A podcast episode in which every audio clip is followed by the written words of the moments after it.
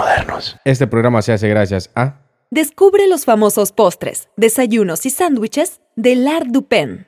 Visítanos en nuestro local Río de Piedras y prueba el sabor artesanal de Francia en cada bocado. Recién hecho, como debe ser. Tecnocomp, tu puerta de entrada a la tecnología. Únete a nosotros mientras exploras el fascinante mundo de la innovación.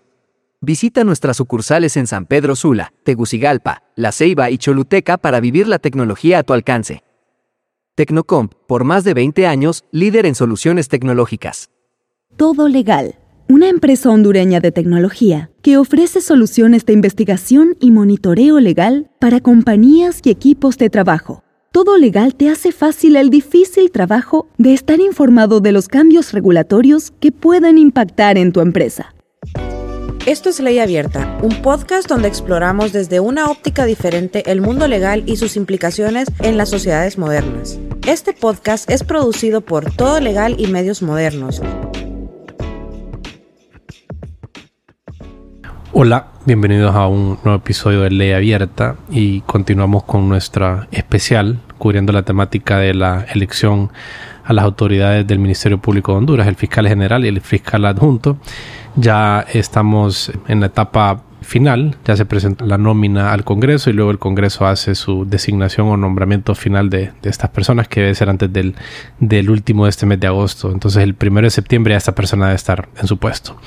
Y hoy eh, vamos a tener una plática bastante interesante con Úrsula Indacochea, quien, a quien yo conocí en un evento eh, que se realizó aquí en San Pedro Sur y también en Tegucigalpa. Este evento fue el 27 de julio y el evento se llamaba Desafíos y buenas prácticas internacionales en el proceso de selección del fiscal general y el adjunto. Entonces vamos a intentar hablar de diferentes mecanismos que se utilizan en distintos países y vamos a hacer un ejercicio como tal vez de darle forma a un proceso ideal, a cómo se vería o de intentar diseñar un proceso ideal para, para Honduras. ¿Cómo estás Úrsula? Un gusto tenerte por aquí. Hola. Muchas gracias por la invitación. Es un gusto también para mí acompañarles. Úrsula, y contame un poquito qué es eh, donde tú trabajas, la Fundación del Debido Proceso y qué es lo que haces ahí. Bueno, la Fundación para el Debido Proceso es una organización de alcance regional basada en Washington, D.C., eh, en la que desde hace más de 20 años promovemos sistemas de justicia independiente. Eh, la organización fue creada por los ex miembros de la Comisión de la Verdad de El Salvador, que luego de terminar su informe final, pues se dieron cuenta que el sistema de justicia había tenido un rol crucial en digamos, las graves violaciones a los derechos humanos que se, que se vivieron en ese país, en el, en el conflicto armado interno, y por lo tanto que, que, era necesario fortalecer la justicia en los países latinoamericanos. Y desde entonces, pues tenemos eh, una línea de trabajo consolidada en temas de independencia judicial, y pues yo tengo el gusto de dirigir ese programa desde el 2015. Ok, contame un poquito sobre tus estudios, qué estudiaste y en qué otras organizaciones y empresas has trabajado. Bueno, yo eh, soy peruana, estudié Derecho en la Pontificia Universidad Católica del Perú. El inicio de mi vida profesional fui litigante, litigante con una especialidad en las altas cortes, y ahí pude tener un conocimiento práctico de cómo funcionan los sistemas de justicia. Eh, después de eso estudié, viajé a España eh, para especializarme con una maestría en estudios avanzados en derechos humanos en la Universidad Carlos III de Madrid y luego obtuve una maestría en Derecho Constitucional por la Pontificia Universidad Católica del Perú. Entonces, eh, digamos que mi especialización eh, va por el lado de los derechos humanos. He trabajado también como fellow en la Comisión Interamericana de Derechos Humanos en la, en la época que se sacó el informe sobre independencia judicial, que fue entre el 2012 y 2013. Y bueno, y desde el 2015 trabajo en la Fundación para el Debido Proceso dirigiendo el programa de independencia judicial. Contame un poquito, pues como ya lo mencioné en la introducción, nos conocimos en este evento que se realizó en Tegucigalpa un día anterior que el día que nos conocimos, que fue el, el jueves 27, el día que tuve la oportunidad de estar en el evento en el que tú participaste. ¿Y qué te trajo a este evento? ¿Cómo diste con, con organización y cómo, si nos pudieras contar un poquito de eso? Bueno, eh, yo estoy bastante familiarizada con el, los procesos de selección en Honduras, ya he monitoreado varios. En la elección pasada, el 2018, también eh, monitoreé la, la reelección inesperada del fiscal Chinchilla y también la elección anterior de Corte Suprema de Justicia y recientemente esta última elección también. Entonces es un país que, que conozco, digamos, en ese aspecto bastante y recibí la invitación de las organizaciones que estaban presentando en este evento las agendas de temáticas, digamos, que cada sector había ido construyendo para presentarle a la nueva gestión de la Fiscalía General. Me pareció interesante participar porque, digamos, desde DPLF, eh, que es, digamos, las siglas en inglés de mi organización, que sería Due Process of Law Foundation, nuestro foco no es reemplazar a la sociedad civil local, sino más bien eh, reforzarla, maximizar su impacto, ayudarla, apoyarla y entonces todo lo que sea participación ciudadana me interesa y ahí es que quise estar por eso razón. Mencionaste que monitoreaste el proceso anterior, la elección anterior del fiscal, que fue una reelección, y me gustaría tal vez eh, que iniciáramos como con tus impresiones sobre qué diferente has percibido en, cómo fue el proceso en ese momento y cómo se está desarrollando actualmente, tomando en cuenta que pues no sabemos qué, cuál va a ser la, elección final, ¿verdad? Pero ¿qué, ¿qué diferencias has notado en el proceso a grandes rasgos? Bueno, para ser honesta, en ambos casos existe en común la falta de una regulación a nivel legal, ¿no? Y eso ya eh, afecta, digamos, es una debilidad institucional del mecanismo de elección, ¿no? Que tanto de este como del anterior. Pero eh, evidentemente los contextos eran diferentes, ¿no? Eh, en la elección anterior hubo también un limitado interés de la sociedad civil por seguir el proceso. En este caso, en el último caso, digamos, quizá derivado de la elección de la Corte Suprema, ya hay una sociedad civil mucho más entrenada, digamos que han tenido eh, la oportunidad de, de monitorear un proceso intenso como el anterior de la Corte Suprema, inicios de este año y fines del año anterior. Entonces, em, no estamos entrando al partido con los músculos eh, fríos, sino más bien al revés, ¿no? Poquito más gastados. Em, Claro, pero ya con experiencia. O sea, la sociedad civil hondureña hace unos años no tenía mucha experiencia en monitorear este tipo de procesos. Yo creo que con los años la ha ido ganando mucho, ¿no? Y sobre todo porque en la anterior elección estaba en ese momento la Maxi también. Entonces hubo una observación no solamente nacional, sino también internacional, ¿no?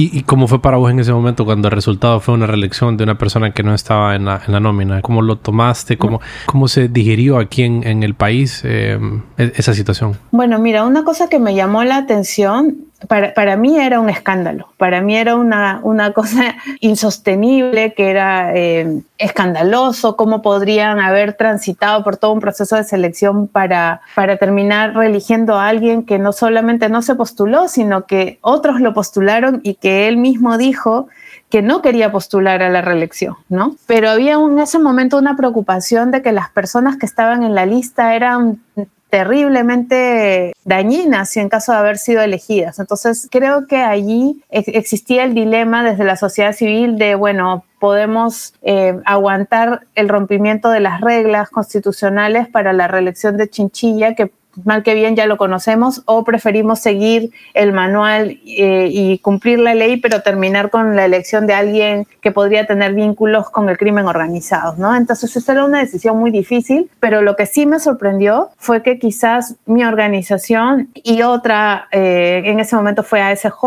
fueron las que criticaron abiertamente. Las demás organizaciones quizás lo comentaban, pero no salieron públicamente a decir esto es ilegal o esto es inconstitucional. Y y, eso se puede ver en el, en el, título de nuestro informe que se llama eh, Crónica de una reelección no anunciada, así como el libro de García Márquez. Eh, ese fue el título que le pusimos. ¿Y este, este documento está disponible en algún portal que nos lo pueda facilitar para que así se lo compartamos a la, a la audiencia a través de un vínculo a este episodio? Sí, sí, claro, eso está en nuestra página web de DPLF, yo les puedo alcanzar el enlace. Ah, ok, perfecto, ahí va a estar disponible entonces para, para la audiencia.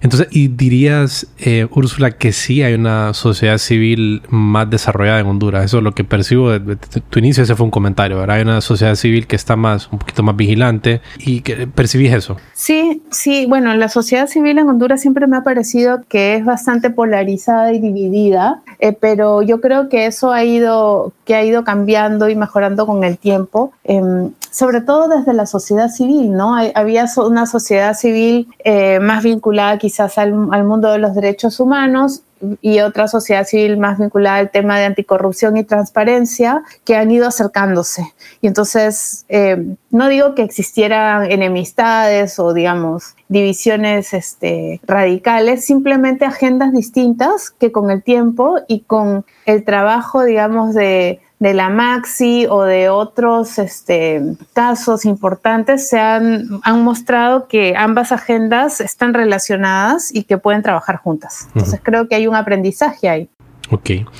Ok, y contame un poco de, más o menos hace cuánto vos monitoreas este tipo de procesos de elección o nombramientos a, altos magistrados, como me refiero como Corte Suprema, Fiscalía u, otros organismos del aparato de justicia. ¿Hace cuánto haces estos monitoreos y más o menos cuántos procesos has monitoreado? Eh, bueno, esto lo hago desde 2015 y debo haber monitoreado Muchísimos. Eh, a ver, más o menos tengo una idea de que son unos 5 o 6 por año, no necesariamente solo Cortes Supremas a veces son eh, de los derechos humanos, ombudspersons, tribunales electorales, eh, fiscalías generales, en algunos casos también excepcionales autoridades de acceso a la información, pero no, no es solamente el monitoreo lo que hacemos, sino también em, reaccionamos frente a los ataques a la independencia de estas eh, autoridades o de algunos jueces o fiscales que llevan casos complejos y, y de gran impacto social o opinamos analizamos técnicamente las reformas legales eh, que afectan a los sistemas de justicia. Por supuesto que no lo hacemos todo de manera exhaustiva en toda la región porque pues no nos da, eh, digamos, las capacidades para hacer todo, pero sí priorizamos, digamos, eh, nuestro trabajo en países en los que hay una sociedad civil que requiere eh, y que se beneficiaría mucho del acompañamiento internacional versus otros países donde ya hay una sociedad civil mucho más experimentada. Eh, por ejemplo, Argentina, ¿no? En Argentina no trabajamos tanto porque hay una sociedad civil que no prácticamente no necesita eh, ningún tipo de acompañamiento porque lo hacen ya muy bien desde hace muchos años, ¿no?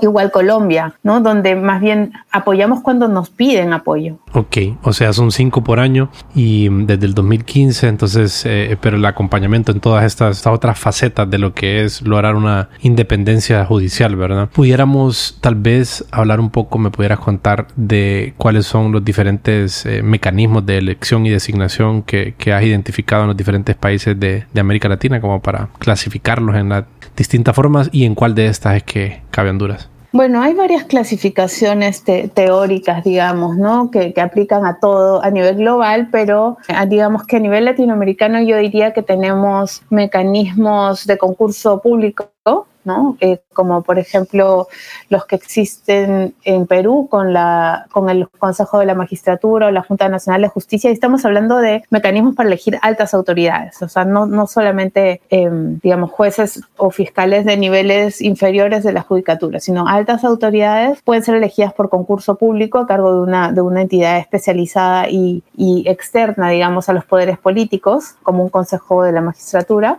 Existen también los mecanismos políticos entendidos como mecanismos en los cuales interviene eh, al menos un órgano de carácter político como el Parlamento o la Presidencia de la República y allí los hay en mixtos, digamos, en el sentido que interviene más de uno o de, de, varias este, etapas donde interviene, por ejemplo, en Chile, ¿no? Eh, la Fiscalía General tiene la intervención de la Corte Suprema, el Senado y la Presidencia de la República. Entonces, un mecanismo político porque al menos uno de los órganos eh, es un órgano político. Luego tienes otros mecanismos, digamos, ad hoc, como el que existe en, en Honduras y en Guatemala, con juntas nominadoras o comisiones postuladoras, que son entes ad hoc en el sentido que son temporales, tienen un mandato y sus composiciones pueden variar, pero lo que las caracteriza es que se crean, cumplen su mandato y se extinguen, ¿no? Y ahí hay una mayor o menor participación de diversos sectores, entre ellos puede ser la sociedad civil, ¿no? Estos, en ambos países existe una representación importante de sociedad civil, hay otros mecanismos ad hoc, por ejemplo, los que existen para elegir a los miembros de la Junta Nacional de Justicia en el Perú, que son también comisiones ad hoc, pero todos sus integrantes son representantes de órganos estatales. Eh, y bueno, mecanismos mixtos también. ¿La Junta Nacional de Justicia sería el equivalente al Ministerio Público o a qué, o a qué te refieres? No, la Junta Nacional de Justicia es un órgano que reemplazó al Consejo Nacional de la Magistratura, que es el órgano que elige a los jueces y fiscales de todos los niveles, incluyendo Corte Suprema y fiscales generales. fiscales supremos. Ok, ok, ok. Ajá, entonces continúa. ¿Hay, ¿Hay mecanismos mixtos también? Hay mecanismos mixtos, ¿no? Que este, incluso, por ejemplo, en la elección de Corte Suprema en El Salvador, que interviene la Federación de Abogados, de Asociaciones de Abogados del Salvador, la FEDAES, tiene un mecanismo de por voto popular, por ejemplo, por voto gremial, si quieres así. Y es, ese gremio de abogados vota en elecciones y elige a una mitad de una lista corta y la otra mitad viene del Consejo de la Judicatura. Ambas, ambos resultados se juntan en una sola lista y lo mandan a la Asamblea Legislativa para elegir. Entonces, no hay una fórmula y internacionalmente los estándares tampoco reconocen esa diversidad, pero también señalan que hay mecanismos que, que, entrañan especiales riesgos, como los mecanismos políticos, ¿no? Y otros que aminoran esos riesgos, como son los concursos públicos. ¿Y en Estados Unidos cómo es? Eh, en el caso del fiscal general. Claro, en Estados Unidos es el presidente de la República el que nomina a una persona que debe ser confirmada por el Senado. Y en alguno que otro país de Europa, tal vez los principales que se te, se te vengan a la mente. Eh, bueno, igual, ¿no? son mecanismos parecidos al norteamericano o mecanismos donde son elegidos a través del, del Congreso o el Parlamento. O sea, más políticos, básicamente. ¿no? Sí, Sí, y así es. Vamos a andar un poquito en un, en un momento sobre pros y contras de, de, los principales, de los que tú quieras señalar, pero me gustaría saber qué pensás, eh, porque me resulta curioso que estamos hablando pues de, de países en los que se admira un poquito más el Estado de Derecho como Estados Unidos, como Europa, y tienen un mecanismo que aparenta ser eh, una de las recomendaciones, no, no las más recomendadas. ¿A, qué crees que se debe que a ellos sí le funciona ese mecanismo que es tan político o tan directo el nombramiento pues, de, de unos poderes designándolo? Eh, y en nuestros países, ¿por qué no funciona? ¿O qué, crees que hay ese contraste extraño?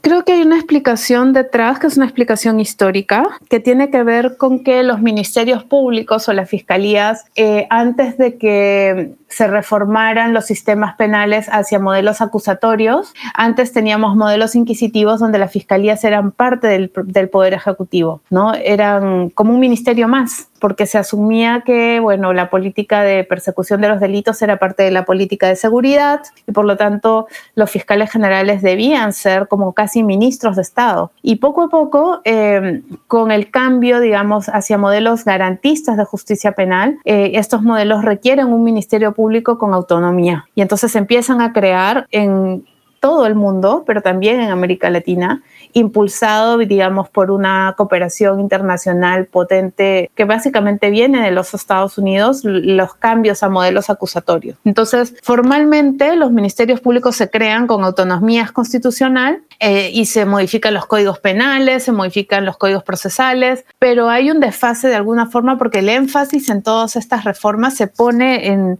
en cómo se diseña el proceso penal y no en la transformación de las fiscalías. Entonces, de alguna forma, los ejecutivos siguen sintiendo que, que tienen que tener alguna injerencia en quién es el fiscal general y por lo tanto los mecanismos, la mayoría de, de formas de elegir al fiscal general se quedan en manos de órganos políticos. Entonces, esa es la explicación por la cual sucede esto. ¿Y por qué funciona en unos países y no en otros? Eh, yo creo que tiene que ver eh, no hay una explicación, digamos, en el mecanismo en sí mismo, sino en la cultura política de cada país. ¿no? Si tú me, me hablas, por ejemplo, de El Salvador, donde el mismo partido eh, que está en el Ejecutivo tiene una supermayoría en, el, en la Asamblea Legislativa, pues hacer un mecanismo donde haya dos instancias en que intervienen estos órganos no tiene ningún contrapeso, porque eh, un órgano no le va a hacer contrapeso al otro cuando están totalmente alineados. Pero si tú piensas en un país donde tienes un equilibrio de una fuerza política en el Ejecutivo y otra en el Parlamento, entonces ahí sí dices, ah, claro, si yo hago un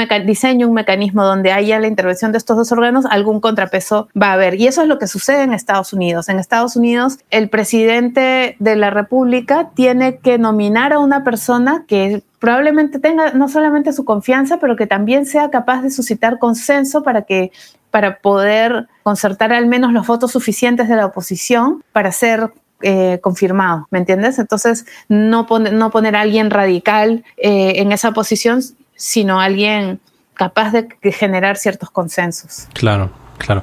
Estados Unidos también es un, es un sistema eh, acusatorio, ¿verdad? Al igual que, que, el nuestro. Hay algunos países que quedan con un sistema inquisitivo ya no hay países en el, digamos, en el mundo. Bueno, aquí en América Latina hay este hay países con, con, sistemas que todavía no han terminado de hacer la transición, ¿no? Como, como Brasil, en los que todavía la investigación está a cargo de jueces y no de fiscales, de jueces eh, como el, el, juez Moro, ¿no? doble rol.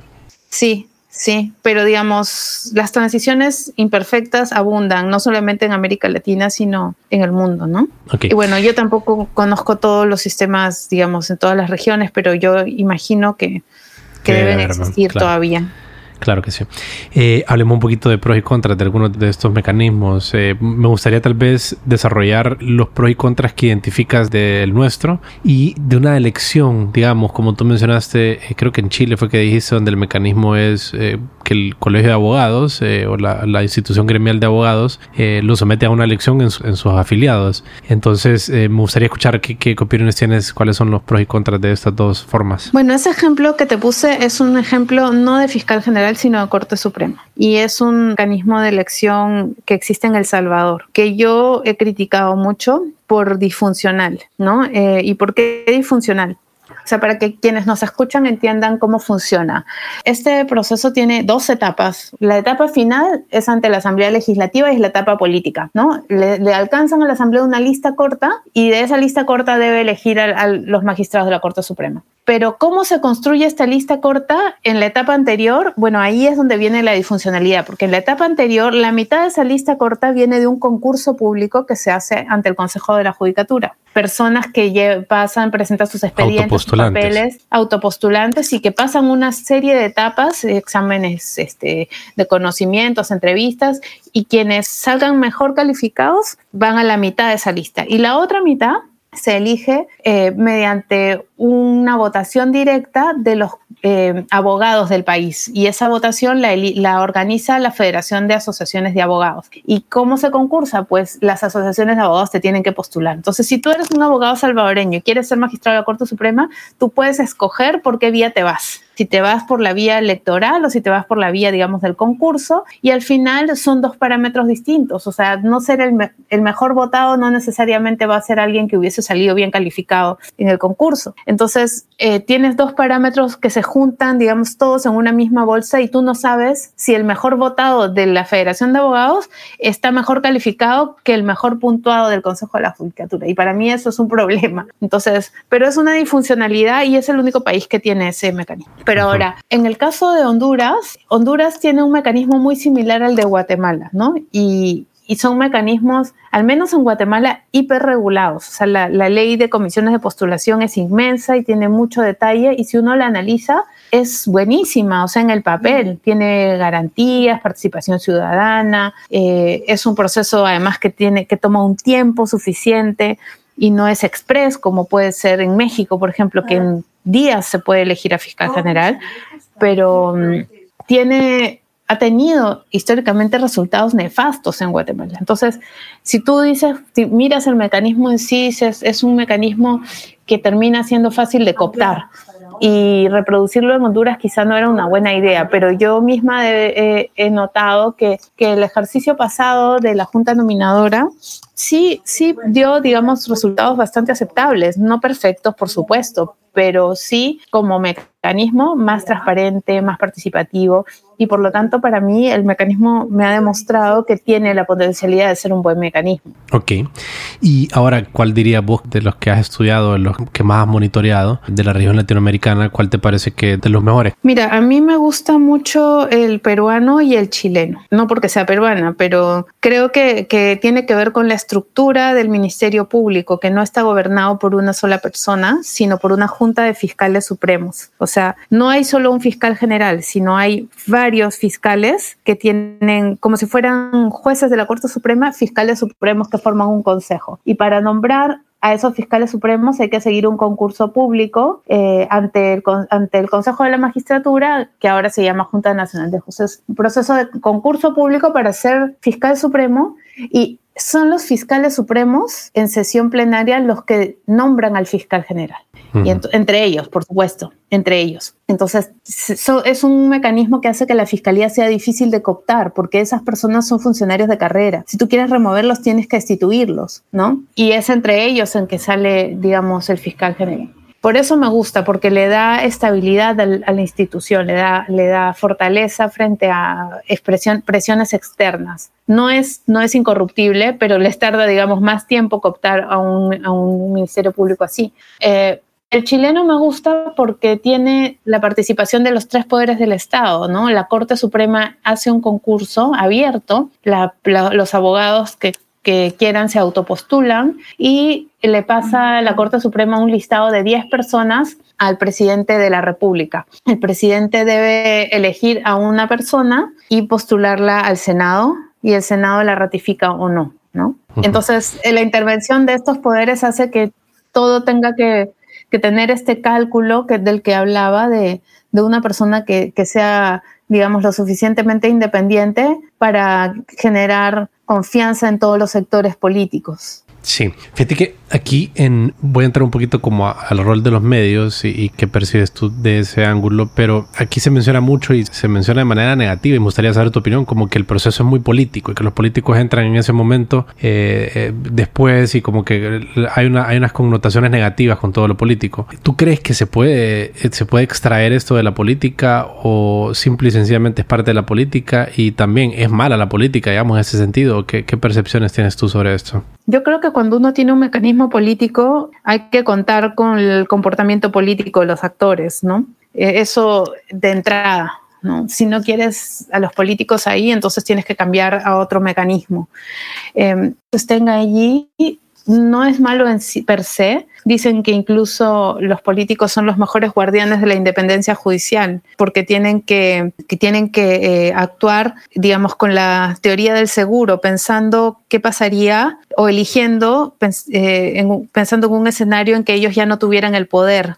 El problema no es ese, el problema es que eh, estamos en épocas en las que hemos visto que en nuestros países la política ha sido digamos, corrupta por intereses externos, ¿no? Tenemos el fenómeno Odebrecht regional, donde vemos Odebrecht eh, financiando campañas políticas. ¿No? Y eso es solamente un ejemplo. Entonces, si tienes una clase política que ha cometido eh, crímenes de corrupción o que está siendo investigada, entonces es difícil pensar que ellos puedan elegir a alguien que los, que los va a investigar y a perseguir sin tener esa variable en consideración. Entonces, tiene que ver mucho con el contexto y, digamos, en los contextos latinoamericanos sí creo que no es una buena idea que esto permanezca en las manos de los políticos, al menos no en manos de estos políticos. Ojalá algún día tengamos diferentes políticos, ¿no?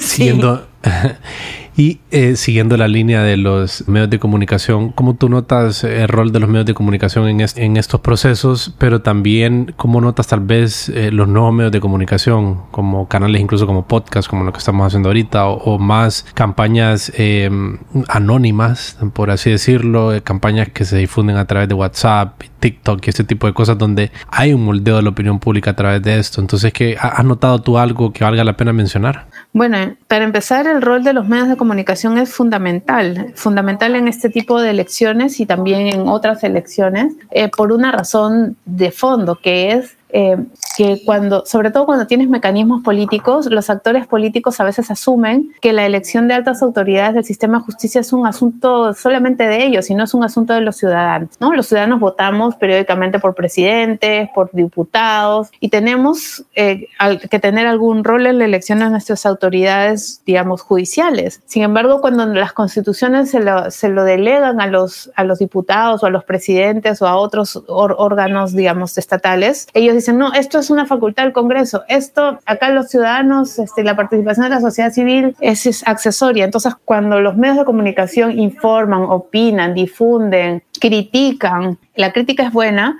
y eso levanta el carácter de interés, de alto interés público que tienen estas elecciones, ¿no? Ahora, dicho eso, existe, por supuesto, una distorsión del debate público con las fake news, con las campañas de, este, estigmatización o, de ataques directos a cierto tipo de candidatos, pero pues es esto es un problema que no solamente afecta a la elección, sino a otro tipo de, de procesos democráticos, ¿no? Y, tiene, por supuesto, todas las críticas que, que podríamos tener. Sí, y afecta en general a la sociedad. Sí. Ahora, fíjate que intentemos pensar un poquito sobre un mecanismo ideal para Honduras. ¿Qué elementos, eh, tú has mencionado la independencia judicial como algo que es mucho de tu interés, entonces creo que ese es como la, el centro de, de, lo que debe primar en, en, estos procesos y la forma como se concibe un sistema que, que pues diseña a los diferentes actores del, del sistema judicial eh, para que... Ah, se comporten de acuerdo a los, a los, mandatos de la sociedad.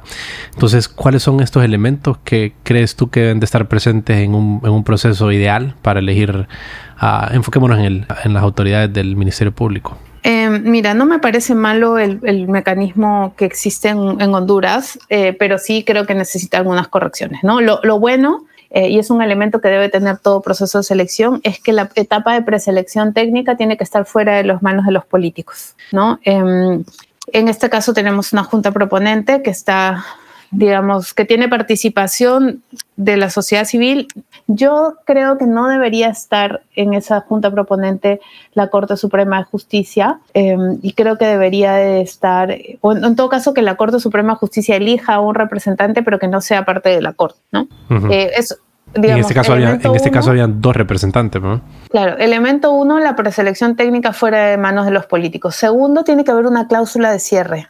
¿No? Una cláusula de cierre de qué pasa si no eligen, qué pasa si no se ponen de acuerdo, ¿no? México la tiene, por ejemplo, si el Senado no, el, presidente propone tres, si el Senado no elige en 30 días, el presidente elige. O, si le rechazan la terna, el presidente presenta otra terna y si se la vuelven a rechazar, el presidente elige. Pero esto no puede quedarse abierto eh, para siempre porque eh, digamos, el debate que hay ahorita en Honduras, ¿no? Que si no se, que si no se ponen de acuerdo las fuerzas políticas, se va a terminar quedando el fiscal que está en funciones. Eso no debe ocurrir. y es eh, puro malestar, creo yo, el que se distribuye a, través de ese espacio de comunicación. Es un malestar innecesario, por no tenerlo claro qué es lo que va a suceder en caso de. No, además porque no elegir es también una elección. Entonces, no, no, elegir es una posición que va por la continuidad de, la persona que está ejerciendo el cargo y entonces debería existir una cláusula constitucional que diga qué pasa.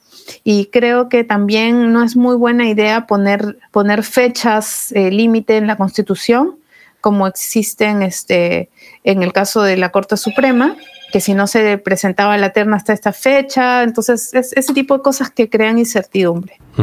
Otra cosa que me parece eh, importante es que no, no veo por qué el fiscal general adjunto tiene que ser el, electo por, por este mecanismo. ¿no? En la mayoría de países el fiscal general adjunto es quien reemplaza al fiscal general en caso de ausencia y es designado por el propio fiscal general. Entonces, si tú lo sometes a un proceso de selección, podrías terminar con un adjunto que tenga una posición opuesta a la del fiscal general y que en vez de, de facilitar su trabajo, lo va a obstaculizar. No, no, no veo por qué debe, debe existir esta elección o este cargo sometido a elección. Y encima ahora quieren ampliarlo al director de fiscales. Y otro, otra característica, deben existir espacios institucionalizados para la participación ciudadana. Es decir, no, no debe depender de si una junta proponente quiere ser abierta o no, sino que esos espacios tienen que estar previstos ahí porque, como te digo, estas elecciones son asuntos de interés público y los ciudadanos deben poder participar en ellas eh, porque es un derecho político, digamos. Así como lo es votar por presidentes, también lo debe ser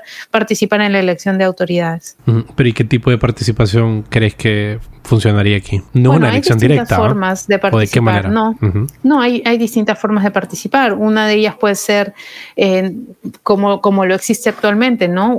Nominando un integrante del, del, cuerpo eh, competente, o sea, en este caso de, las juntas, pero también em, realizando vedurías, eh, pudiendo presentar tachas, pudiendo participar de las entrevistas. Por ejemplo, en El Salvador, en algún momento, no ahora porque ya eso ya se eliminó, pero antes existía la posibilidad de que en, la, en el mismo Congreso los ciudadanos le hagan preguntas a los, a los candidatos directamente, ni siquiera intermediadas ni filtradas. Entonces, bueno, esas son formas de participación eh, y también que exista algún medio de impugnación, ¿no? Ahora, eh, como no, no está regulado, pues la gente hace sus amparos y podrían, podrían utilizar otras vías, pero existen, por ejemplo, en, en Colombia, ante el Consejo de Estado, procesos especiales o recursos especiales para cuestionar aspectos de los procesos de selección, que se resuelven de manera muy rápida. Ok, una de las cosas que mencionaste entonces es sacar de la Constitución tal vez cosas como tan eh, específicas de fechas y eso se pudiera regular en una en leyes especiales, ¿verdad? Traer una categoría más abajo o no estar atado incluso a fechas, más tal vez a, otro tipo de, condiciones. Y me da curiosidad lo que mencionabas de México. ¿Cómo es en México? ¿De qué manera es que se puede realizar en días? ¿Qué, ¿Cómo funciona el mecanismo? Ah, bueno, es que en México eh, hay una propuesta del, por parte del presidente de la República que el, el presidente presenta una terna y el Senado puede hacer, digamos, comparecencias públicas, que es algo parecido a entrevistas, y, pero no necesariamente entrevistas. O sea, las últimas elecciones, por ejemplo, han sido eh, escuchar a los candidatos durante unos minutos en este, la comisión de la Comisión de Justicia, luego la comisión hace una recomendación y se vota en el Pleno y eso podría ser en una semana. O sea, y nadie tiene eh, la posibilidad de, conocer por qué el presidente de la República nomina a esas personas. ¿Y qué pasa si yo, como si yo fuera mexicana, ¿no? Yo quiero ser fiscal general. ¿Por qué no puedo concursar? ¿Por qué tengo que depender de tener llegada con la presidencia de la República o con el Ejecutivo para estar en esa lista? ¿Y por qué no podría yo acceder a ese, a ese cargo si soy eh, o una abogada o una fiscal de carrera que me ha preparado toda mi vida para, para llegar a ese máximo puesto, ¿no? Sí, sí, sí, sí, sí. Sí, y, pero es curioso, Úrsula, que, que, en Estados Unidos así sea, ¿verdad? ¿A vos te genera, te genera una crítica esto? O sea, ¿es criticable para vos el sistema en Estados Unidos o crees que le funciona bien a ellos? Volviendo a anterior. Yo creo que, yo creo que le funciona bien a ellos, pero ya después de haber visto mucho en América Latina, cuando he visto las últimas elecciones también de fiscal general aquí en, en Washington, eh, también noto cómo el sistema va eh, llegando a sus límites cuando, cuando los fiscales tienen que investigar a los políticos, ¿no? Em, ocurrió hace poco, ¿no? Que el presidente Trump tenía acusaciones y por lo tanto tuvieron, tienen que nombrarse fiscales ad hoc y esos fiscales ad hoc tienen tanta independencia o tienen que tener relativa independencia del, del fiscal general, porque el fiscal general prácticamente depende del presidente. Entonces, se, estira la figura hasta, hasta, hasta llegar a sus límites cuando los que nombran al fiscal tienen investigaciones y acusaciones graves para ser investigadas. Y eso quizás no ocurría en el pasado, pero ahora está ocurriendo cada vez más. Sí. Y volviendo, entonces, ¿para qué principios o para qué ideas son las que se quisiera optimizar eh, la elección o la, selección o las personas que estén en este cargo? ¿Qué es lo que buscamos eh, en, cómo se configure esto? Me imagino que, independencia es un elemento clave, ¿verdad? ¿Qué otras cosas eh, son importantes para otros principios que son claves que tenga el Ministerio Público y este proceso para el cual estamos diseñando? Yo creo que debe ser una persona que tenga habilidades gerenciales, ¿no? Habilidades de gestión. No es como elegir un juez o un magistrado, sino es una persona que va a tener que liderar un, grupo humano extenso y, este, y establecer estrategias, ¿no? A ver... más eh, operativo, ¿te refieres? más administrativo. operativas. Más que administrativo, sí, de, eh, operación estratégica, ¿no? Necesita pensamiento estratégico. Un juez quizá no, porque un juez, bueno, la ley dice esto, el caso dice esto, entonces yo tiene que tener un juez capacidad de, razonamiento, de, argumentación, pero, pero un fiscal general necesita un pensamiento estratégico. Y otra, otra este, cosa que me parece interesante es el liderazgo. Tiene que tener la capacidad de liderar internamente la institución. O sea, no, no te digo que, que, necesariamente sea admirado por todos los fiscales, pero sí tiene que tener el respeto de sus, de sus pares. Eh, por ejemplo, en, en Brasil, Em, el proceso de, elección es tan sencillo como que el, presidente decide quién es el fiscal general y punto. No hay, no hay comisión evaluadora, no hay concurso, no hay nada. Entonces, ¿qué, sucede? ¿Qué ha sucedido? Y esto es una costumbre, ¿ah? no está regulado en ninguna parte. Eh, la Asociación de Fiscales del país, de fiscales federales, organiza un concurso paralelo donde los, donde los fiscales y los abogados, ya sea que estén afiliados o no a la federación, se presentan, eh, son evaluados entre ellos mismos, hacen debates en todo el país sobre, eh, no sé, narcotráfico, violencia de género, ¿no? Y entre ellos votan y eligen a los tres mejores y se los presentan al presidente y le dicen, estos son nuestros tres mejores cuadros. Y históricamente el presidente elige al, al más votado. Eh, excepto esto se rompió con, con este Bolsonaro, que eligió al segundo más votado. Y, y, Lula ha anunciado que no va a elegir, que no va a seguir ese mecanismo, que se va a separar. Pero lo que te quiero decir es, en un país en el que no existe una, propiamente un proceso de selección, sino una designación a dedo por parte del presidente, se ha, se ha históricamente promovido un mecanismo muy interesante para garantizar que la persona que es nominada tenga liderazgo interno y pueda gestionar un, ministerio público en un país tan grande como Brasil. Idoneidad creo que sería algo que engloba esto que tú mencionabas, que la persona sea adecuada para el, para el cargo, que las implicaciones ahí son ser operativo, saber cómo dirigir equipos de investigación, eh, cómo coordinarlos. Eh, hay un tema pues, como de KPI, pudiéramos verlo, ahora podemos sacar algunos ejemplos del sector privado y cómo aplicarlos eh, en, cuanto al, manejo del, de la operación y también este, este factor clave, que no lo, había considerado, pero está bien interesante, el liderazgo que tiene que tener porque al final tiene que ser respetado por, es un equipo. Me imagino que los ministerios públicos son equipos bien, con mucha relación, hay bastante, ah, sí, hay bastante trabajo en equipo, hay mucho trabajo en equipo, no es un trabajo tal vez tan solitario como la de los jueces, donde sí en algún punto votan y esto, pero, pero el juez es más razonar, sentar, pensar, como tú lo mencionabas. En cambio, aquí es un proceso de pasarse la bola. Entonces, ese ejercicio de pasarse la bola requiere de que haya una confianza sobre quién es el líder, Entonces, es, es, un elemento importante aquí.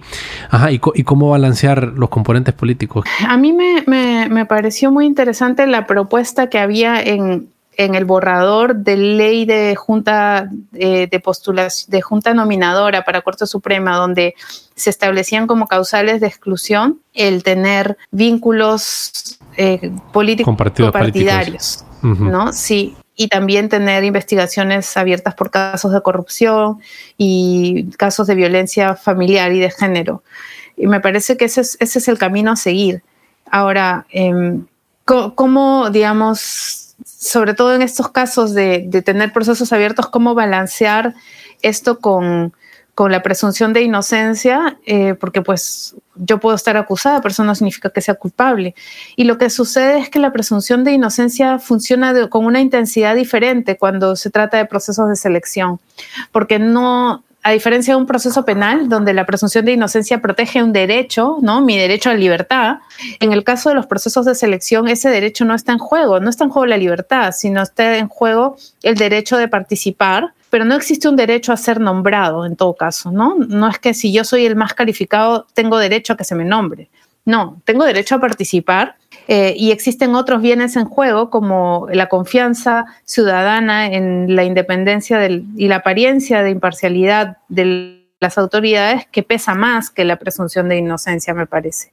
Eh, y respecto de los vínculos políticos, mira, hay, hay una jurisprudencia bien interesante que la Sala de lo Constitucional de El Salvador eh, desarrolló al respecto que es única en la región, yo siempre la cito porque me parece notable, eh, de, los tipos, de los grados de vinculación que existen eh, de carácter político partidario, que no es lo mismo, digamos, tener una vinculación formal que una vinculación material y que ambas deben valorarse, ¿no? No solo están inscritos en el partido, pero yo puedo ser el abogado de, de un político y no estar formalmente en el partido, pero eso no quiere decir que no tenga un vínculo político partidario.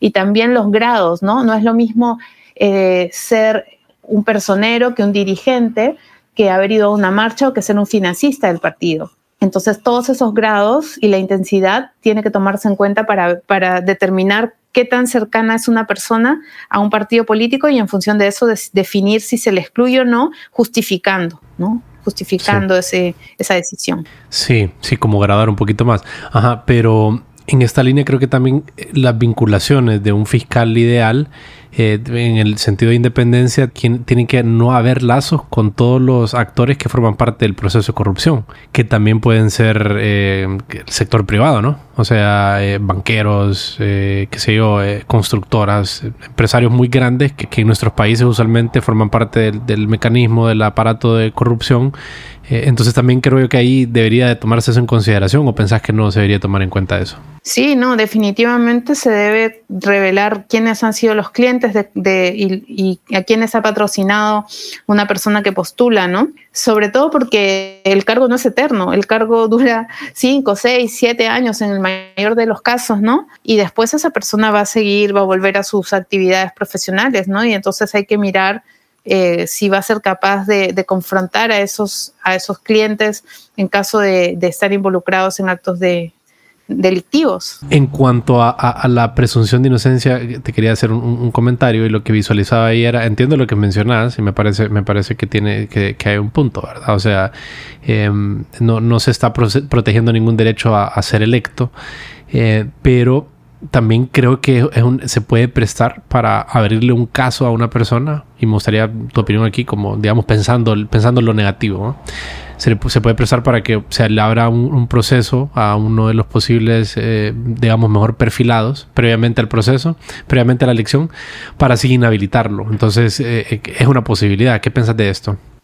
Ah, por supuesto que no es blanco-negro, ¿no? El órgano evaluador tiene que, tiene que mirar eh, de qué se trata el, los casos y si han, sido, eh, han sido abiertos justamente con una proximidad temporal a la postulación de una persona, ¿no? Una cosa es este, eh, aplicar una regla de todo el que tenga un proceso en curso ya no puede postular o una regla más bien...